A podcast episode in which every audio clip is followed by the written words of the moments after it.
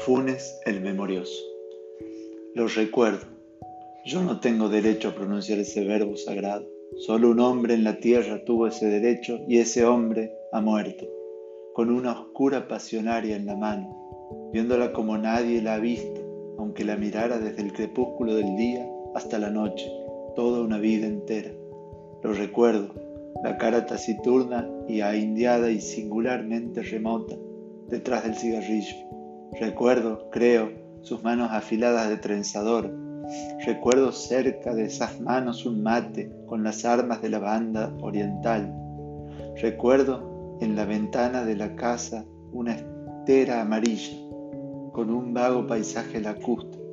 Recuerdo claramente su voz, la voz pausada, resentida y nasal de orillero antiguo, sin los silbidos italianos de ahora. Más de dos o tres veces no lo vi, la última en 1887. Me parece muy feliz el proyecto, que todos aquellos que lo trataron escriban sobre él.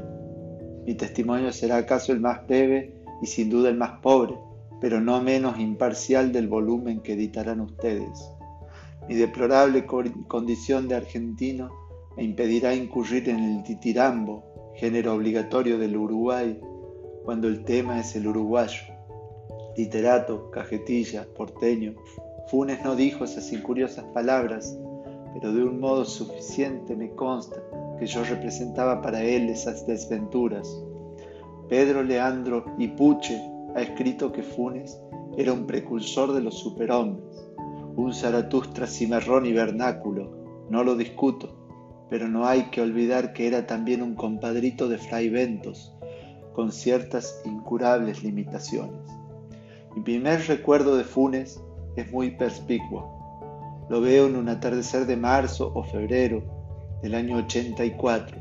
Mi padre, ese año, me había llevado a veranear en Fray Ventos. Yo volvía con mi primo Bernardo a Edo de la estancia de San Francisco. Volvíamos cantando, a caballo, y esa no era la única circunstancia de mi felicidad. Después de un día bochornoso, una enorme tormenta color pizarra había escondido el cielo, la alentaba el viento del sur, ya se enloquecían los árboles, yo tenía el temor, la esperanza de que nos sorprendiera en un descampado el agua elemental. Corrimos una especie de carrera en la tormenta, entramos en un callejón que se ahondaba entre dos veredas altísimas de ladrillo había oscurecido de golpe. Oí rápidos y casi secretos pasos en lo alto. Alcé los ojos y vi un muchacho que corría por la estrecha y rota vereda, como por una estrecha y rota pared. Recuerdo la bombacha, la alpargata, recuerdo el cigarrillo en el duro rostro, contra el nubarrón ya sin límites. Bernardo le gritó imprevisiblemente, ¿Qué horas son, Ireneo? sin consultar el cielo, sin detenerse. El otro respondió, faltan cuatro minutos para las ocho, joven Bernardo, Juan, Francisco. La voz era aguda y burlona. Yo soy tan distraído que el diálogo que acabo de referir no me hubiera llamado la atención si no lo hubiera recalcado mi primo, a quien estimulaban, creo, cierto orgullo local y el deseo de mostrarse indiferente a la réplica tripartita del otro. Me dijo que el muchacho del callejón era un tal Ireneo Funes, mentado por algunas rarezas como la de no darse con nadie y la de saber siempre la hora como un reloj.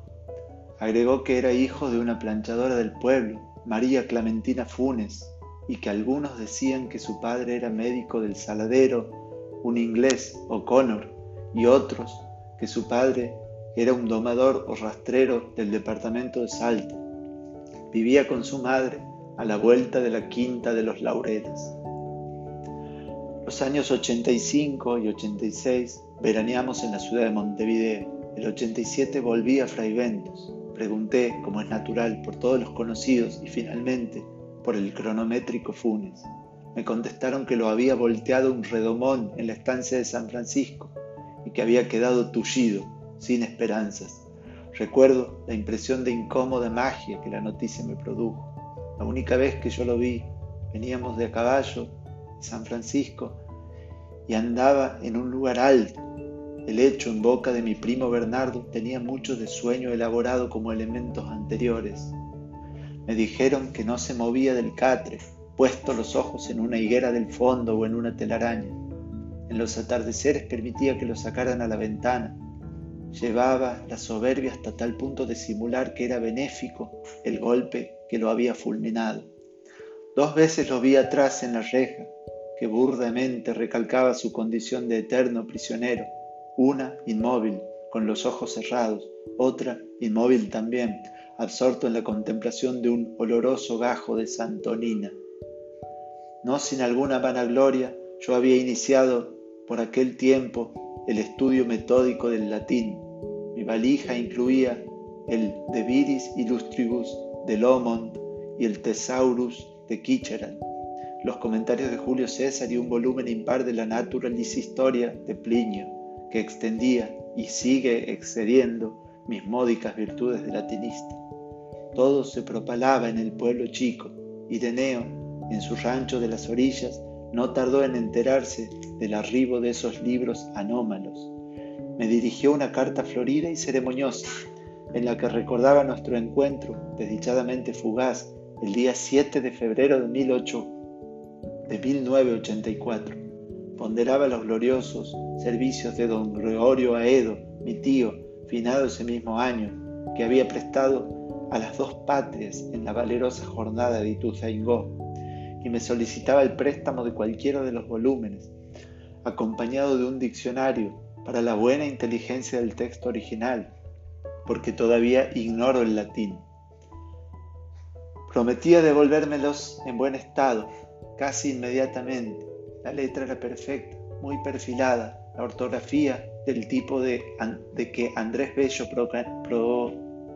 preconizó, la I por la Y, la J por la G. Al principio temí naturalmente una broma.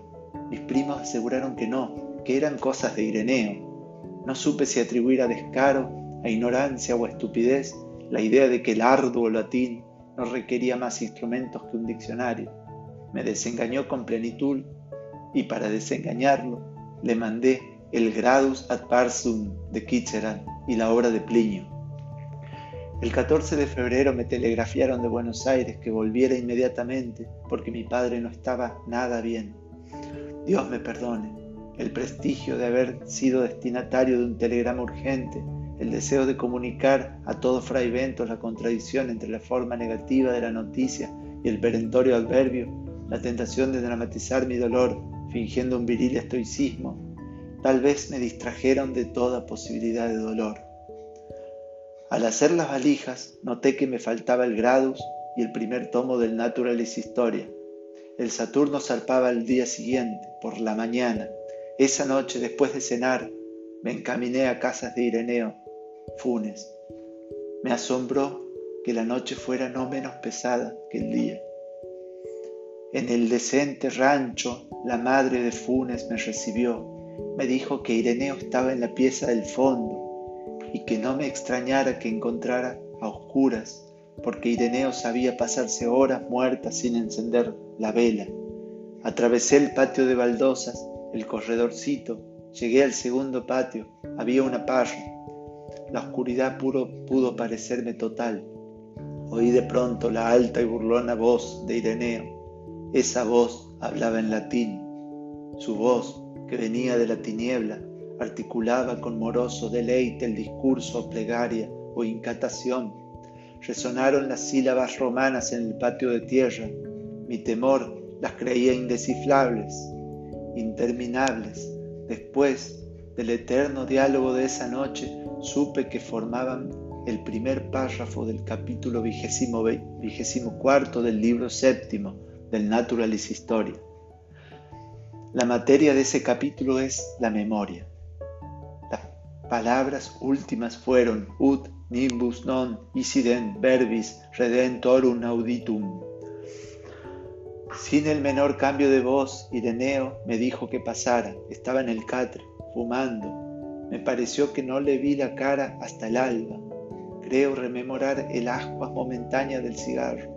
La pieza olía vagamente a humedad. Me senté, repetí la historia del telegrama y de la enfermedad de mi padre. Arribó, arribo, ahora, al más difícil punto de mi relato. Este, bueno es que ya lo sepa el lector, no tiene otro argumento que ese diálogo que hace ya medio siglo. No trataré de reproducir sus palabras, irrecuperables ahora. Prefiero resumir con veracidad las muchas cosas que me dijo Ireneo. El estilo indirecto es remoto y débil. Yo sé que sacrifico la eficacia de mi relato, que mis lectores se imaginen los entrecortados periodos que me abrumaron esa noche. Ireneo, Ireneo, empezó por enumerar en latín y español los casos de memoria prodigiosa registrados por el Naturalis Historia. Ciro, rey de los persas, que sabía llamar por su nombre a todos los soldados de su ejército. Mitríades, Eupator, que administraba la justicia en los 22 idiomas de su imperio. Simónides, inventor de la mnemotecnia. Metriodo, que profesaba el arte de repetir con fidelidad lo escuchado una sola vez. Con, evidente buena fe se maravilló de que tales casos maravillaran. Me dijo que antes de que tarde lluviosa en que lo volteó el azulejo, él había sido lo que son todos los cristianos, un ciego, un sordo, un abombado, un desmemoriado. Traté de recordarle su percepción exacta del tiempo, su memoria de nombres propios. No me hizo caso. Diecinueve años había vivido como quien sueña. Miraba sin ver, oía sin oír. Se olvidaba de todo, de casi todo. Al caer, perdió el conocimiento. Cuando lo recobró, el presente era casi intolerable de tan rico y tan nítido. Y también las memorias más antiguas y más triviales. Poco después averiguó que estaba tullido el hecho apenas le interesó, razonó, sintió que la inmovilidad era el precio mínimo. Ahora su percepción y su memoria eran infalibles. Nosotros, de un vistazo, percibimos tres copas en una mesa, funes, todos los vástagos y racimos y frutos que comprenden una parra. Sabía las formas de las nubes australes del atardecer del 30 de abril de 1882 y podía compararlas con el recuerdo con las vetas de un libro de pasta española que solo había mirado una vez y con las líneas de espuma de un remo que levantó en el río Negro las vísperas de la acción de gracia de Quebracho. Estos recuerdos no eran simples, cada imagen visual estaba ligada a sensaciones musculares, térmicas, etc.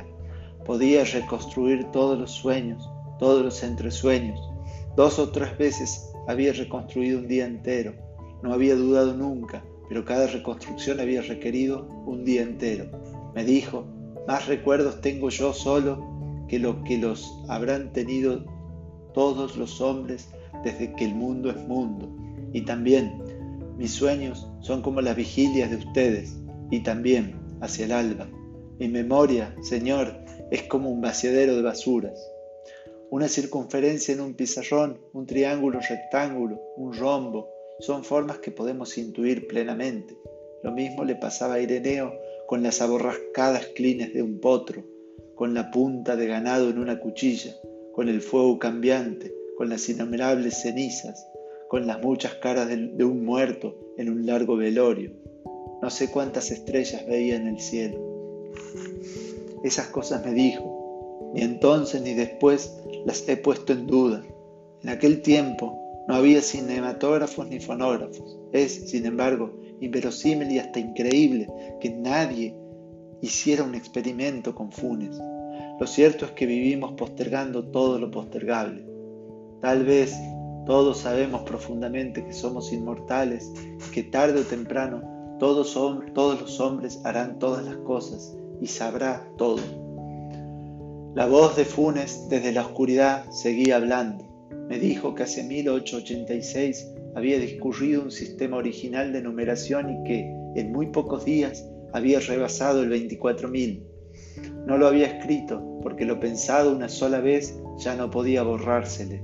Su primer estímulo, creo, fue el desagrado de que 33 orientales requirieran dos signos y tres palabras, en lugar de una sola palabra y un signo. Aplicó luego ese disparatado principio a los otros números. En lugar de 7013 decía, por ejemplo, Máximo Pérez. En lugar de 7014, el ferrocarril. Otros números eran Luis Meleán, La Finur, Olimar, Azufre, Los Bastos, La Ballena, El Gas, La Caldera, Napoleón, Agustín de Bedia. En lugar de 500 decía 9. Cada palabra tenía un signo particular, una especie de marca. Las últimas eran muy complicadas. Traté de explicarle que esa rapsodia de voces inconexas era precisamente lo contrario de un sistema de numeración. Le dije que decir 365 era decir tres centenas, seis decenas y cinco unidades, análisis que no existe en los números negro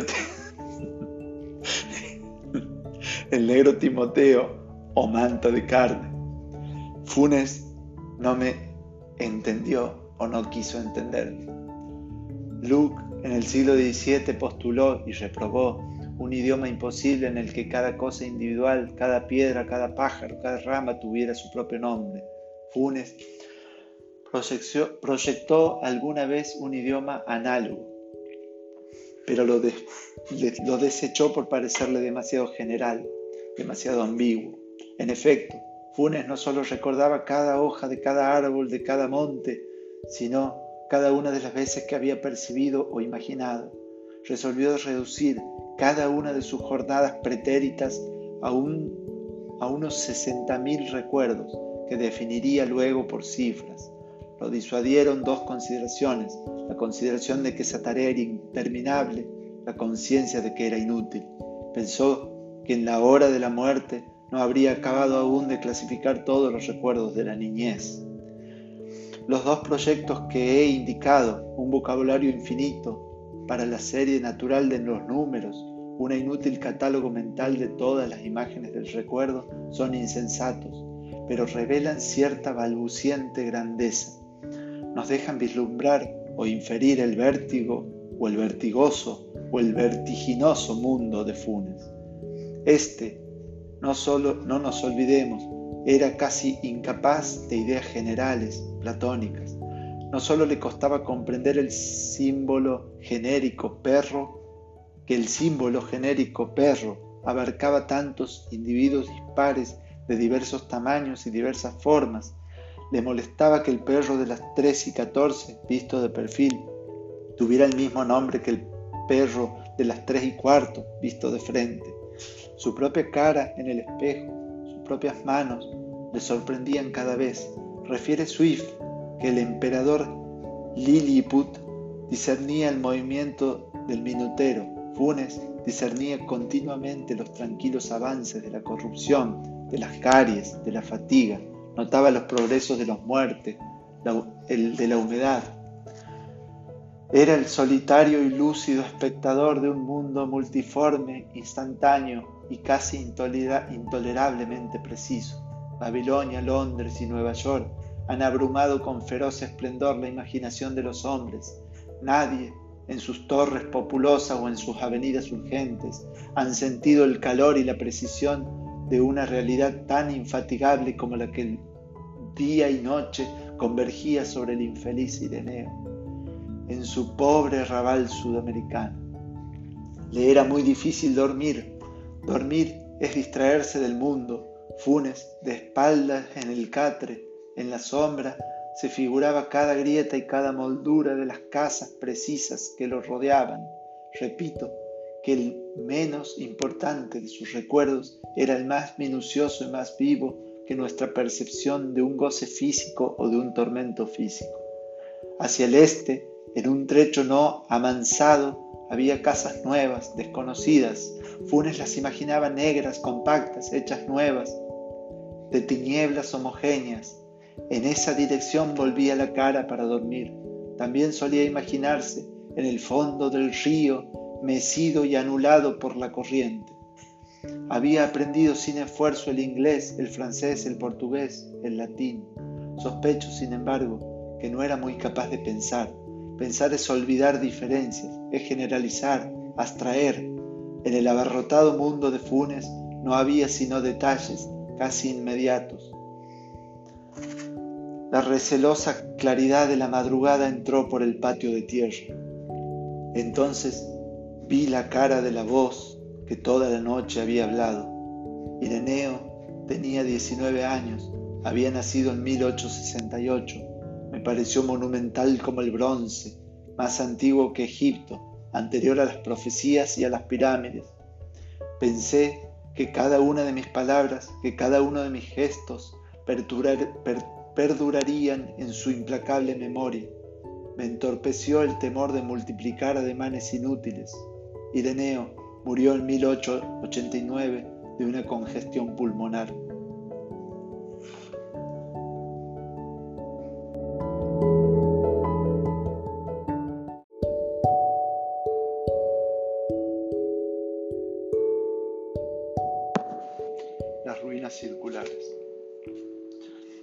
Lo vio desembarcar en la unánime noche. Nadie vio la canoa de bambú sumergiéndose en el fango sagrado pero a los pocos días nadie ignoraba que el hombre taciturno venía del sur y que su patria era una de las infinitas aldeas que están aguas arriba, en el flanco violento de la montaña, donde el idioma zen no está contaminado con el griego y donde es infrecuente la lepra. Lo cierto es que el hombre gris besó el fango, repechó la ribera sin apartar, posiblemente sin sentir las cortaderas que le dislaceraban la carne, y se arrastró mareado y ensangrentado, hasta el recinto circular que corona un tigre o un caballo de piedra, que tuvo alguna vez el color del fuego y ahora el de la ceniza. Ese redondel es un templo que devoraron los incendios antiguos, que la selva palúdica ha profanado y cuyo Dios no recibe el honor de los hombres. El forastero se tendió bajo el pedestal, lo despertó el sol alto, comprobó sin asombro que las heridas habían cicatrizado.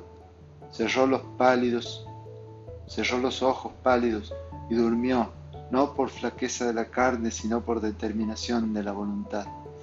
Sabía que ese templo era el lugar que requería su invencible propósito.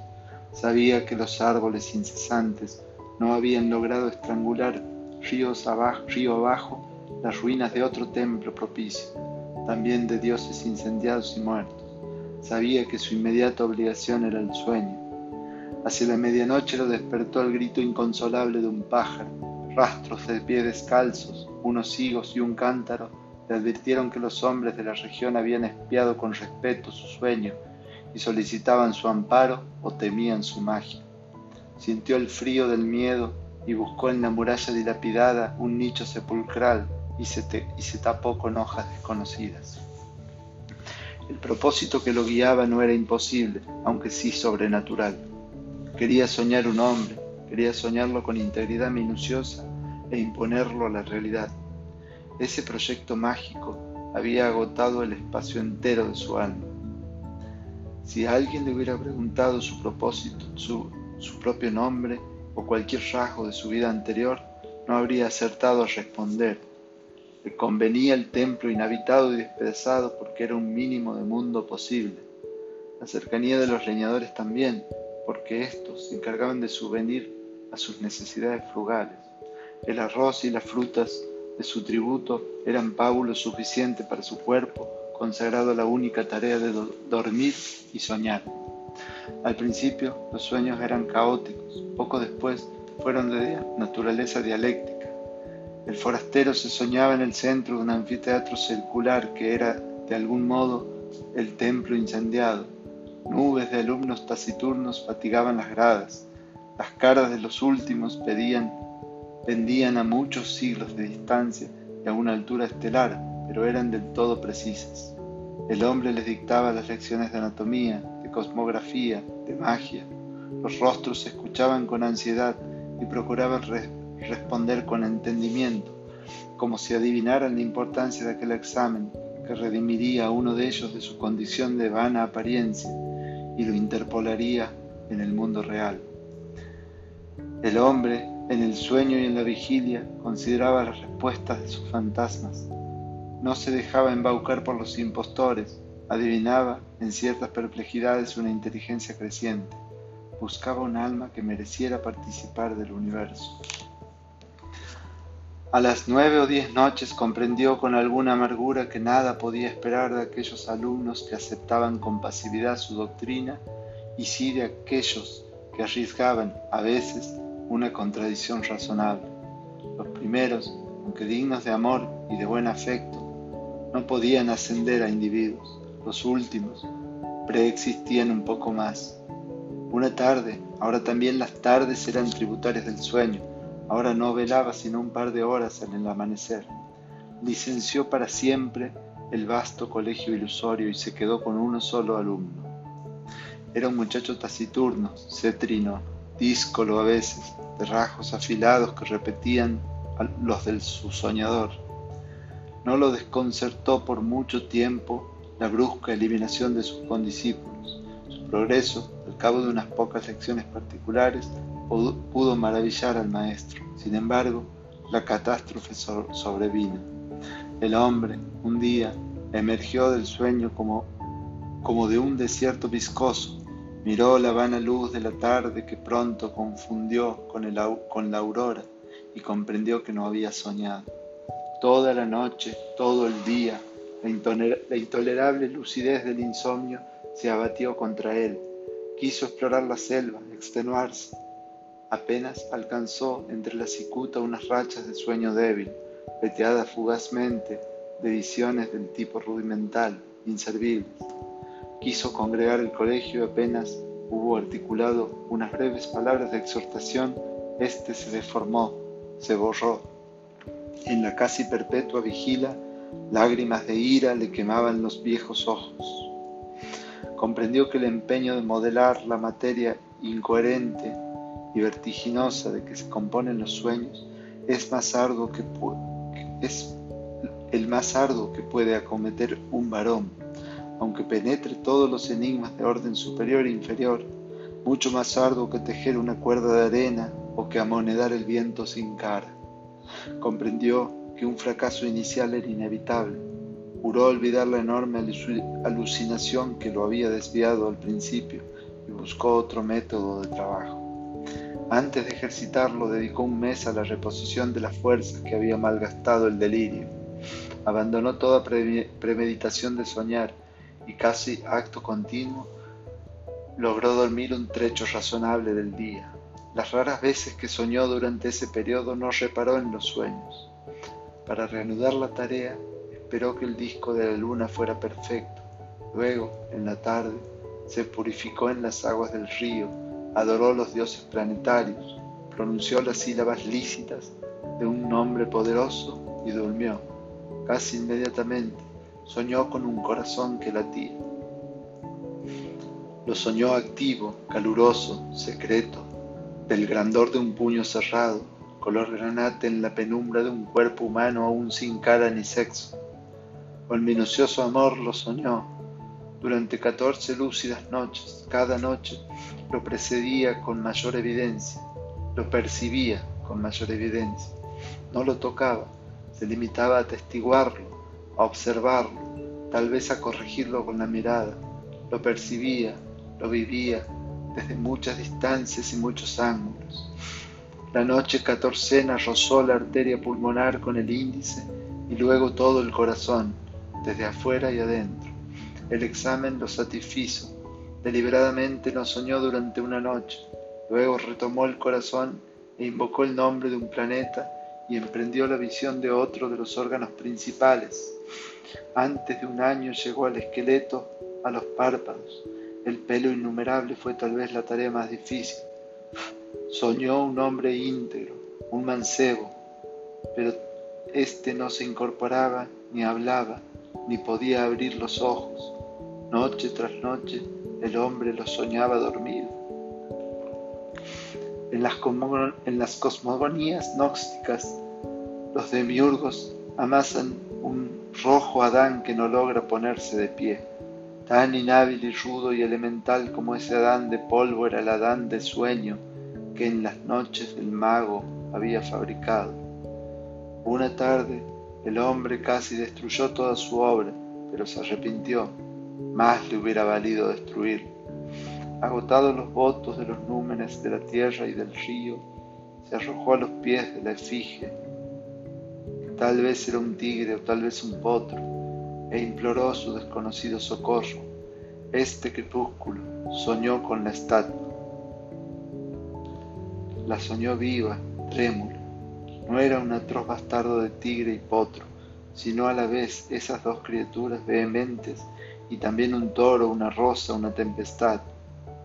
Ese múltiple Dios le reveló que su nombre terrenal era fuego, que en ese templo circular y en otros iguales le, habían rendido sacrificio y culto, y que mágicamente animaría al fantasma soñado, de suerte que todas las criaturas, excepto el fuego mismo y el soñador, lo pensaran un hombre de carne y hueso. Le ordenó que una vez instruido en los ritos, lo enviara a otro templo despedazado cuyas pirámides persisten aguas abajo, para que alguna voz lo glorificara en aquel edificio desierto. En el sueño del hombre que soñaba, el soñado se despertó. El mago ejecutó las órdenes, consagró un plazo que finalmente abarcó dos años a descubrirle los arcanos del universo y del culto del fuego. Íntimamente le dolía apartarse de él. Con el pretexto de la necesidad pedagógica, dilataba cada día horas dedicadas al sueño. También rehizo el hombro derecho, acaso deficiente a veces lo inquietaba una impresión de que ya todo eso había acontecido. En general, sus días eran felices. Al cerrar los ojos pensaba, ahora estaré con mi hijo, o más raramente, el hijo que es engendrado me espera, y no existirá si no voy. Gradualmente lo fue acostumbrando a la realidad. Una vez le ordenó que embanderara una cumbre lejana al otro día flameaba la bandera en la cumbre. Ensayó otros experimentos análogos, cada vez más audaces. Comprendió con cierta amargura que su hijo estaba listo para nacer y tal vez impaciente. Esa noche lo besó por primera vez y lo envió a otro templo cuyos despojos blanqueaban río abajo, muchas leguas de inextrincable selva y de siena. Antes, para que no supiera que nunca que era un fantasma, para que se creyera un hombre como nosotros, le infundió el olvido total de sus años de aprendizaje. Su victoria y su paz quedaron empañadas de hastío. En los crepúsculos de la tarde y del alba se prosternaba ante la figura de piedra, tal vez imaginando que su hijo irreal ejecutaba idénticos ritos en otras ruinas circulares aguas abajo. De noche no soñaba, o soñaba como lo hacen todos los hombres. Percibía con cierta palidez los sonidos y formas del universo. El hijo ausente se nutría de esas disminuciones de su alma.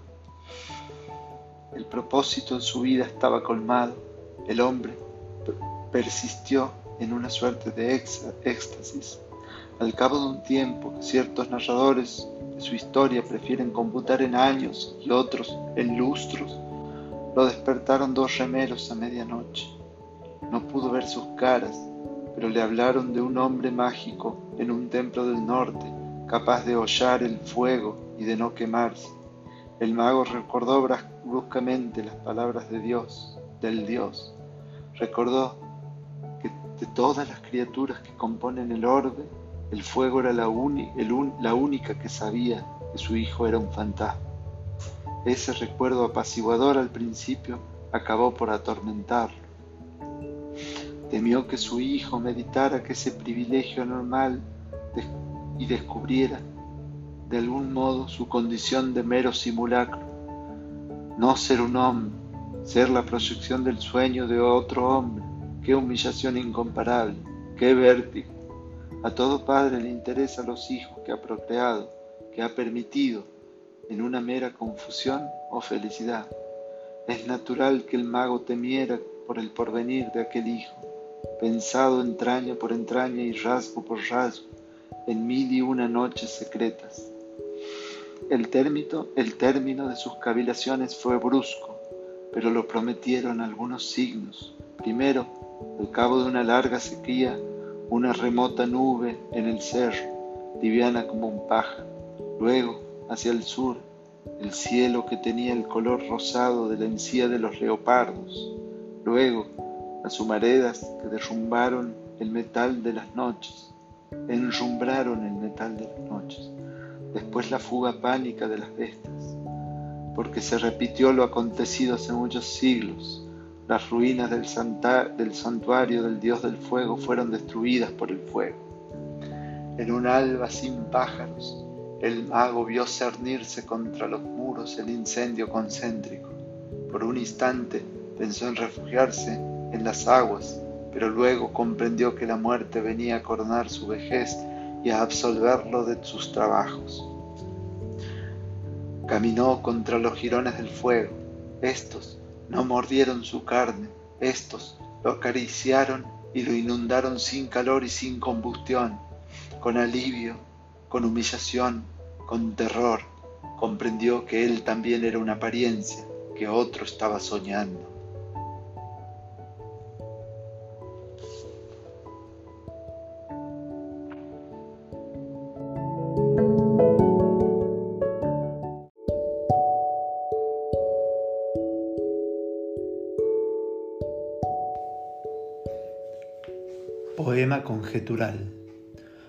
Zumban las balas en la tarde última. Hay viento y hay ceniza en el viento. Se dispersan el día y la batalla deforme, y la victoria es de los otros. Vencen los bárbaros, los gauchos vencen. Yo, que estudié las leyes y los cánones, yo, Francisco Narciso de la Prida, cuya voz declaró la independencia de estas crueles provincias, derrotado, de sangre y de sudor manchado el rostro, sin esperanza ni temor, perdido, huyo hacia el sur por los arrabales últimos, como aquel capitán del purgatorio que, huyendo a pie y ensangrentando el llano, fue cegado y tumbado por la muerte donde el oscuro río pierde el nombre. Así habré de caer, hoy es el término la noche lateral de los pantanos me acecha y me demora. Oigo los cascos de mi caliente muerte que me busca con jinetes, con belfos y con lanzas. Yo que anhelé ser otro, ser un hombre de sentencias, de libros, de dictámenes, a cielo abierto yaceré entre ciénagas, pero me endiosa el pecho inexplicable un júbilo secreto al fin me encuentro con mi destino sudamericano. A esta ruinosa tarde me lleva el laberinto múltiple de pasos que mis días tejieron desde un día de la niñez. Al fin he descubierto la recóndita clave de mis años, la suerte de Francisco de la Prida, la letra que faltaba, la perfecta forma que supo Dios desde el, desde el principio. En el espejo de esta noche alcanzo mi insospechado rostro eterno. El círculo se va a cerrar. Yo aguardo que así sea. Pisan mis pies las sombras de las lanzas que me buscan, las befas de mi muerte, los jinetes, las crines, los caballos se ciernen sobre mí. Ya el primer golpe, ya el duro hierro me raja el pecho el íntimo cuchillo en la garganta.